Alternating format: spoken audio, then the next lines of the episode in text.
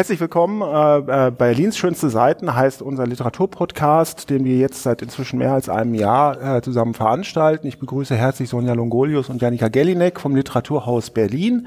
Äh, mein Name ist Felix Müller. Ich bin für Kultur zuständig bei der Berliner Morgenpost und wir treffen uns alle zwei Wochen, um über interessante, äh, erfreuliche, manchmal auch enttäuschende Bücher zu sprechen. So wollen wir das auch diesmal tun in unserer 29. Folge, der ersten nach dem Osterfest ich gehe gleich in Medias Res und erspare mir das Smalltalk darüber, wo Ach. ihr eure Eier gesucht und gefunden habt.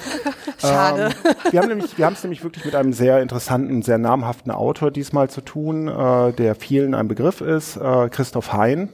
Ähm, Jahrgang 1944, unendlich viele Romane veröffentlicht, eigentlich von Haus aus Theaterschriftsteller, aber dann doch als Romancier äh, bekannt geworden mit vielen äh, Romanen. Einer ist auch verfilmt worden, Willenbrock, äh, mit äh, Axel Prahl, glaube ich, in der Hauptrolle. Ein sehenswerter Film, lesenswerter Roman. Ähm, und Christoph Hein äh, hat äh, jetzt den Roman Unterm Staub der Zeit veröffentlicht. Bei Sukamp ist er erschienen.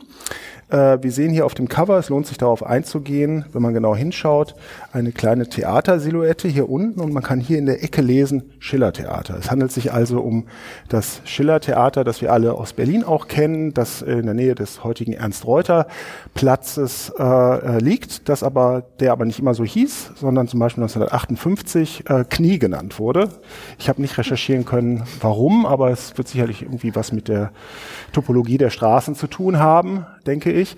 Der Roman spielt nämlich in dieser Zeit, 1958, und es ist ein, äh, kann man glaube ich ohne Risiko sagen, autofiktionaler Roman, der sehr viel mit dem Leben von Christoph Hein zu tun hat. Ähm, es spielt im Jahr 1958, wie gesagt. Äh, der ähm, Hauptdarsteller ist um die 14 Jahre alt, auch Christoph Hein war 1958 um die 14 Jahre alt. Auch Christoph Hein ist äh, äh, Kind äh, schlesischer Flüchtlinge. Auch Christoph Hein ist Sohn eines Pfarrers. Auch Christoph Hein äh, durfte aufgrund äh, seiner äh, familiären Herkunft, sein Vater Pfarrer, wie gesagt, nicht in der DDR eine weiterführende Schule besuchen, ein Gymnasium, und ist deswegen in einem historisch heute recht absurd scheinenden Zeitfenster tatsächlich in Westberlin zur Schule gegangen. All das trifft auch auf Daniel zu, die Hauptfigur dieses Romans.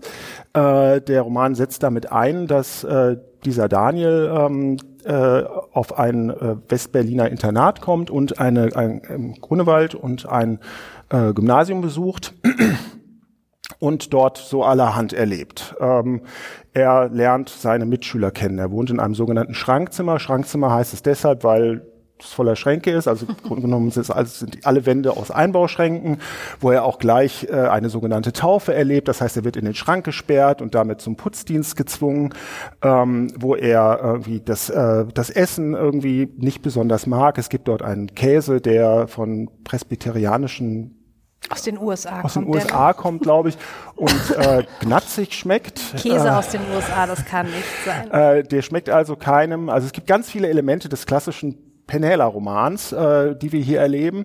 Ähm, äh, dieser Daniel versucht dann natürlich auch irgendwie sich ein bisschen Geld dazu zu verdienen. Ähm, das tut er als Zeitungsausträger, äh, ähm, ähm, verbunden mit so kleinen Betrügereien, indem er einfach dieses sogenannte Standgeld sich erschleicht, indem er Zeitungen wegschmeißt. Das machen aber alle so. Also es sind so lustige, nette Episoden, von denen wir da hören, die ähm, erinnern an viele Romane, die aus dieser Zeit erzählen, viele Filme auch. Das Fliegende Klassenzimmer ist möglicherweise ein Beispiel, aber es, äh, euch werden sicherlich noch andere einfallen.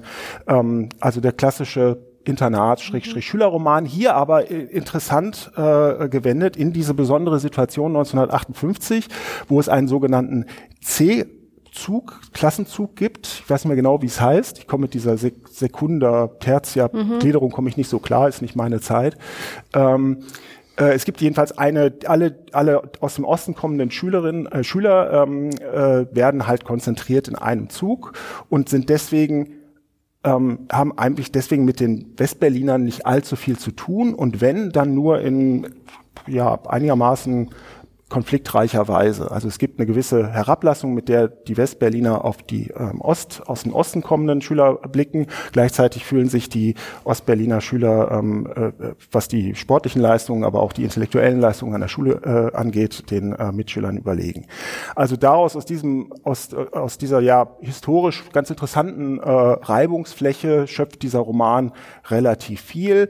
Ähm, es kommt, wie es kommen muss. Ähm, er, äh, der, der Daniel lernt dann auch eine Frau kennen, eine Schauspielerin an der Vagantenbühne.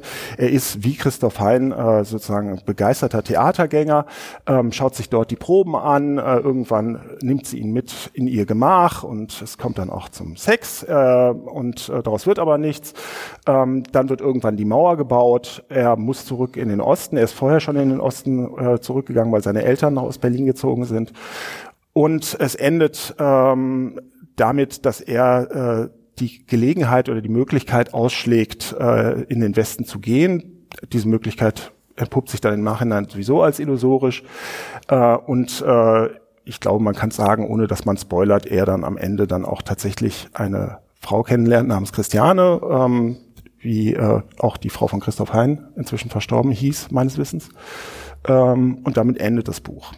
So, ich hoffe, ich habe das einigermaßen neutral dargestellt.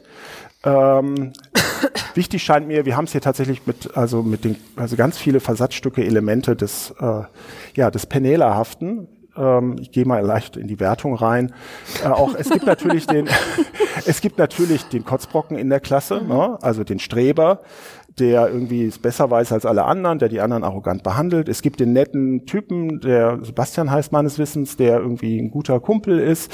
Es gibt so ein paar Zwischenstufen dazwischen. Es ist im Grunde genommen alles vorhanden, was man, ähm, was man in so einem Roman erwarten würde. Und mit Ausnahme des historischen Stoffes, den ich tatsächlich interessant und lehrreich fand, vieles wusste ich auch nicht, ähm, hat mich das insgesamt doch ein bisschen äh, enttäuscht zurückgelassen. Ähm, vor allen Dingen auch deshalb, weil äh, ich glaube, die Sprache ein bisschen infiziert ist von der Zeit, in der das spielt. Es ist so eine etwas betuliche, hausbackene Sprache, in der hier erzählt wird, äh, wo man auch so Wörter wie famos nicht, äh, nicht überraschend finden würde. Ne? Also es ist wirklich so ein, es ist tatsächlich, also wie der Titel schon sagt, der Staub der Zeit ist zu spüren und er äh, ist auch in der sprachlichen Ebene präsent. Was meint ihr? Janika steht in den Staaten. Ja. Nein, gar nicht. Nee, ich dachte, ich, ich, ich tue mir damit immer so ein bisschen schwer, wenn wir jetzt immer schon wie so Gesamturteile mhm. ja. abgeben müssen. Also ich teile deinen Leseeindruck, aber ich finde, die grundsätzliche Frage ist doch, weil du das jetzt auch gerade stark gemacht hast, dass es ein autofiktionaler Roman ist, warum schreibt er nicht seine Autobiografie? Warum sagt er nicht ich, Christoph? Warum ja. sagt er nicht wo seine Verletzungen liegen, was ihn an dieser Zeit berührt. Warum bemüht er sich um so ein vollständiges Inventar allen dessen, dessen er sich noch erinnert? Und das führt nirgendwo hin. Mhm. Und ähm, das, das, das finde ich, bleibt so in, in, in der Luft hängen. Was, was soll das? Also ich kann das auch unterstützen. Ich habe das wirklich gerne gelesen. Also ich empfehle das auch zu lesen. Ähm, und gleichzeitig habe ich mich das auch gefragt, als eben klar war, dass immer mehr Parallelen oder eigentlich es ist ja es sind ja wirklich zwei parallele Stränge, die mitlaufen. Warum kann er das nicht aus seiner Sicht schreiben? Es ist einfach Teil seiner Biografie und das hat mich eigentlich am allermeisten ähm, interessiert an diesem Buch ist das zeitgeschichtliche, weil ich habe wirklich sehr sehr viel erfahren dürfen. Es spielt ja von was hat mir gesagt, 58 bis 61, also bis zum Mauerbau. Ich wusste das nicht, dass die Situation ist. Mir war aber auch nicht klar, wie getrennt da schon die zwei Deutschlands waren. Ja, also wie getrennt dann auch diese Klassen sind, dass diese Westberliner Klasse von dieser Ost, also von den Ostberlinern total getrennt war ähm, und aber auch so emotional und man sich innerlich sozusagen schon abgegrenzt hatte. Das war mir eigentlich gar nicht so bewusst. Für mich war das als äh, Wessi Ende der 70er geboren. Irgendwie dachte ich, na ja klar, mit dem Mauerbau ging das dann los. Ähm, aber das ist natürlich schon viel früher, auch diese Ideologien, die dahinter ste steckten, auf beiden Seiten, ne, die da schon voll zur, zur Blüte kamen. Also warum, ja, warum diese Form, das ist mir auch nicht klar. Ähm, die Sprache hat mich dann eigentlich gar nicht so gestört, wenn, wenn er das so für sich erinnert und empfunden hat, dann das war für mich schon authentisch, aber dann hätte er es eben auch als ähm, Biografie oder Autobiografie schreiben sollen. Ja, da würde ich jetzt äh, tatsächlich widersprechen, beziehungsweise mhm. Felix recht geben.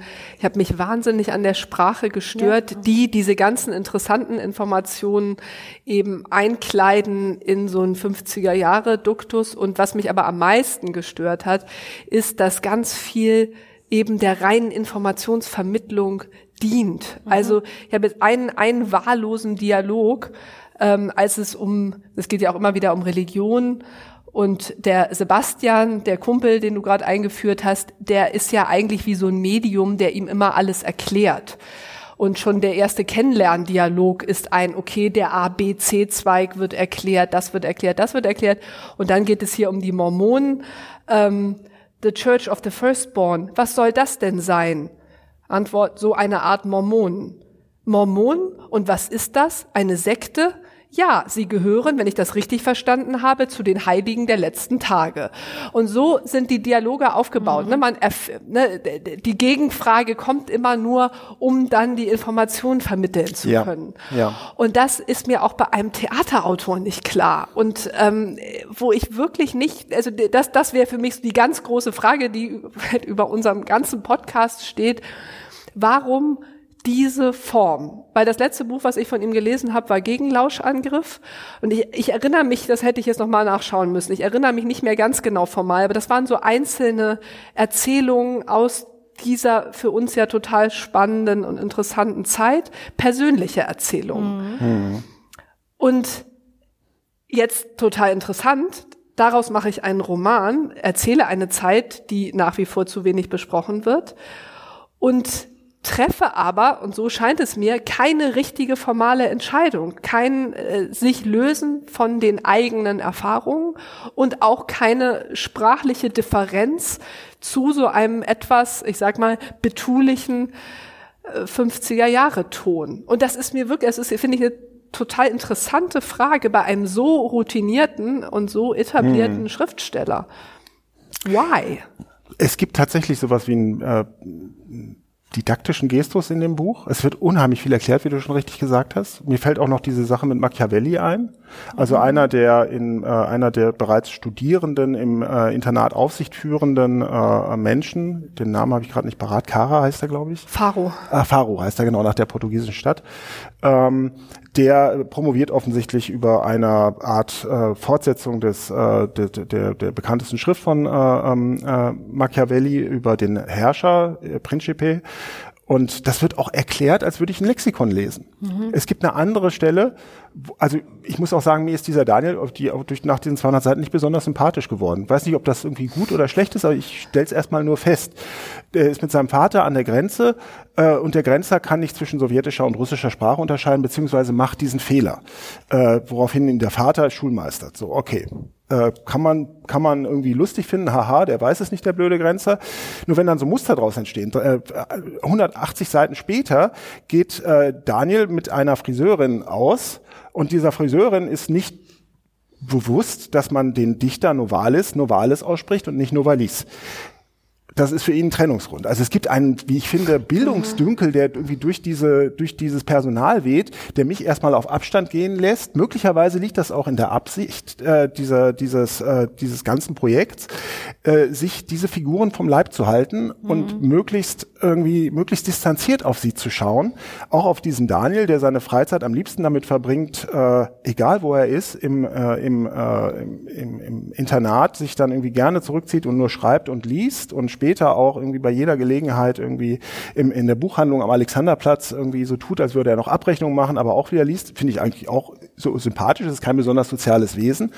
Ähm, aber ich ich kann ihn nicht, ich kann ihn nicht empfinden, diesen Menschen. Also ich sehe ihn, ich sehe ihn mit den Augen dieses Erzählers an wie ein mir fremdes äh, Insekt. Ich glaube, das macht er ja auch mit der Sprache. Oder ja. ist das nicht dann Teil, dass er, wenn er so eine verstaubte Sprache wählt, dass er da auch so auf Distanz geht? Also ich glaube, die entscheidende Frage hat Janika eigentlich gestellt, nämlich dieses, warum diese Form und diese Sprache für diese Erzählung. Ich glaube, das läuft jetzt dann darauf hinaus, ja, weil er, er, er erklärt nicht, was er da macht. Also ist es jetzt ein Roman, ist es ganz nah an ihm dran, ist es weit von ihm weg, vielleicht ist es immer noch emotional zu nah, um es wirklich von der Ich-Person aus zu erzählen. Es ist ja auch jetzt in der Gesamtkomposition keine ähm, also eigentlich kein wirklicher Roman, mhm. sondern eher eine, ein, wie soll ich sagen, ein Panoptikum von Anekdoten. Ja? ja, also es gibt eine Geschichte, da geht es darum, dass ein Mitschüler, ein Westberliner, plötzlich ein wahnsinnig tolles Auto fährt.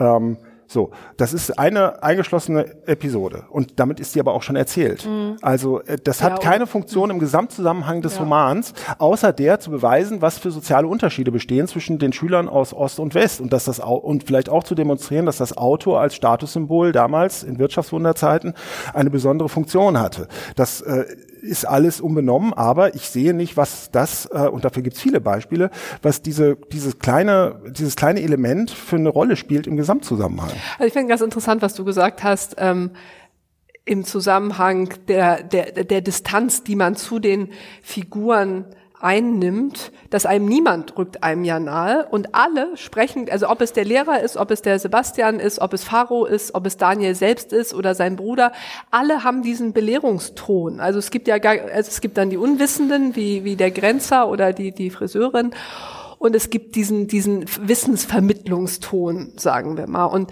dass das eigentlich, genau, es kommt überhaupt keine Nähe zu den Figuren auf, zu keiner davon. Und das wiederum dachte ich auch bei einem so eben nochmal erfahrenen Schriftsteller, muss das doch Absicht der sein. Der hat das so gewollt. Der ja, hat es so, so gewollt, dass ja. man eben keine eine, eine emphatische Ich-Figur hat, mit der man mitgeht. Und dann aber sind diese diese Episoden, so kam es mir eben vor, einfach ein von ihm vielleicht auch ne, am, am Ende seiner Zeit unter dem Staub der Zeit hervorsammeln der Dinge, der er sich noch erinnert mhm. aus dieser Zeit, die aber eben in keinem dramaturgischen oder konzeptionellen Gesamtzusammenhang stehen.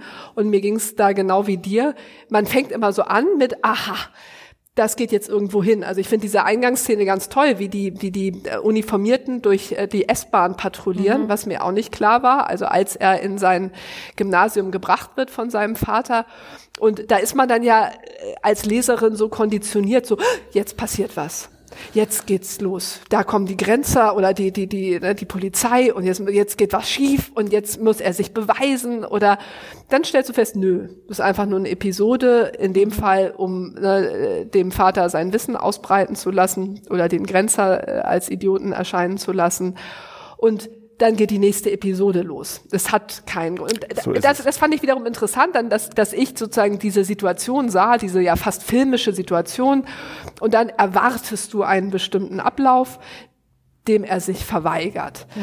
Aber wenn man eben weder die, die, die, die Emphase mit einem Ich-Erzähler hat, der vielleicht autobiografisch sein Leben erzählt, noch eine interessante Form, einen interessanten formalen Versuch, sich dieser Zeit zu nähern, dann neutralisiert sich das irgendwie und äh, es bleibt halt Staub.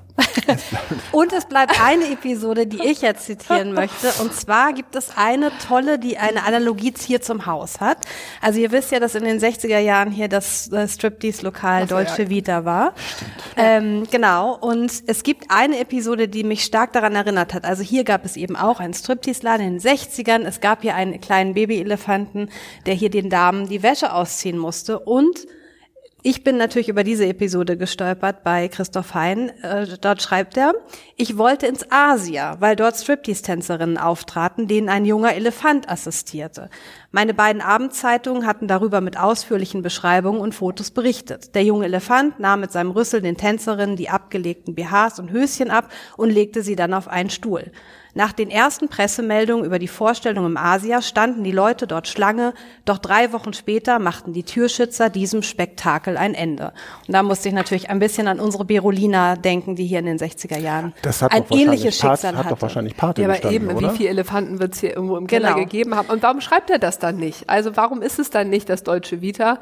Warum ist das jetzt das Asia? Ja, weil das von der Zeit natürlich auch nicht ganz hinhaut. Ne? Wenn wir 58 bis 61 sind und ich glaube, das deutsche so. Vita war Ende der Ach so, 60er vielleicht Jahre. Vielleicht gab es einfach doch ganz viel Elefantenlokale. Vielleicht gibt es eben doch ein, gab es eben doch das Asia mit dem äh, dortigen Elefanten. Das habe ich jetzt nicht so weit recherchiert, aber da, dem könnte man mal nachgehen. Mhm. Also äh, skurrile Analogie, aber ganz interessant, was jetzt sozusagen den Ort angeht, wo wir heute sitzen. Das stimmt. Aber es wäre genau, es wäre ja noch viel interessanter gewesen, das autobiografisch mhm. geschildert zu finden irgendeine Form von Bruch, irgendein Blick auf diese Figur, die äh, vielleicht ein Verhältnis verrät des, äh, des äh, inzwischen ja ähm, fast 80-jährigen äh, Schriftstellers zu seinem damaligen Ich, hätte mich, also hätte mich, ich habe auch inzwischen, ich meine, ich bin etwas jünger, aber ich habe auch ein Verhältnis zu der Art, wie ich mit 18, 19, mit 14, 15 unterwegs gewesen bin, was für mhm. Dinge ich damals für wichtig hielt und welche, welche nicht. Und das ist mir manchmal total fremd. Ich glaube, dieser Bruch hätte dem, hätte dem Buch gut getan und wirklich eine wichtige weitere Ebene auch hinzugefügt. Aber genau diese Ebene ist nicht vorhanden. Aber guck mal, man kann es auch anders sehen. Also ich habe mal nach Rezensionen gesucht, weil ich auch dachte, wie gibt es einen Unterschied in der Ost-West- Wahrnehmung des Buches. Also gerade, weil wir jetzt ja auch alle ja. Ne, mit unseren Bessie-Biografien einstimmig sagen, so die Zeit, oha, das war, ne, ist uns eigentlich unbekannt. Und beim MDR hört sich das so an. Nach dem gefährlichen Grenzübertritt erhält Daniel die Chance, sich an seiner neuen Lehranstalt im demokratischen Teil der gespaltenen deutschen Hauptstadt zu bewähren. Doch der Junge schlittert gerade durch die Abgründe der Teenagerphase und hadert ständig mit sich und seinem Gefühlschaos. Zunächst fühlt er sich komplett ausgegrenzt in seinem Umfeld, weil ihn dort ein gewaltsames Einweihungsritual erwartet, mit dem er nicht rechnete. Den Ablauf dieser Feuertaufe skizziert Hein plastisch. Die Szene erinnert an Franz Werfels berühmten Text Der Abituriententag, in dem ein Schüler körperlich gedemütigt wird. Und dann kam er mit Musik und ich dachte, das Buch hätte ich ganz gern gelesen. Ja. Das, das habe ich aber nicht gelesen. Ich auch nicht gelesen. Interessant. Nee. So, ja, das fand ich auch total interessant, dass man das so, ne, wie, wie anders das auf einmal wirkt. Mhm. Ähm, aber das äh, ist, ist irgendwie ein anderer Text gewesen. ähm, und, und ich finde halt noch nicht mal, jetzt äh, hast du dir ja schon das Penela-hafte so stark ja. gemacht. Und ich finde, im Wort Penela kommt ja irgendwie schon so ganz viel zum Ausdruck. Aber auch das ist es ja nicht in letzter Konsequenz. Also wenn man jetzt an Werfel denkt oder an Musil oder so ein, so ne, das Internat, die Zöglingsanstalt ne, als literarischen Topos, dafür ist es auch zu brav. Und es sind ja eigentlich, die Lehrer sind ganz nett, die Schüler sind ganz nett. Dieses Einweihungsritual ist überhaupt nicht schlimm. Ja, da hatte ich den nächsten Moment, wo ich dachte, so, jetzt, jetzt geht's los. Ja, ja. Und er wird, er wird jetzt gemobbt und er wird, und muss sich dann da als Schriftsteller wieder herausbeweisen.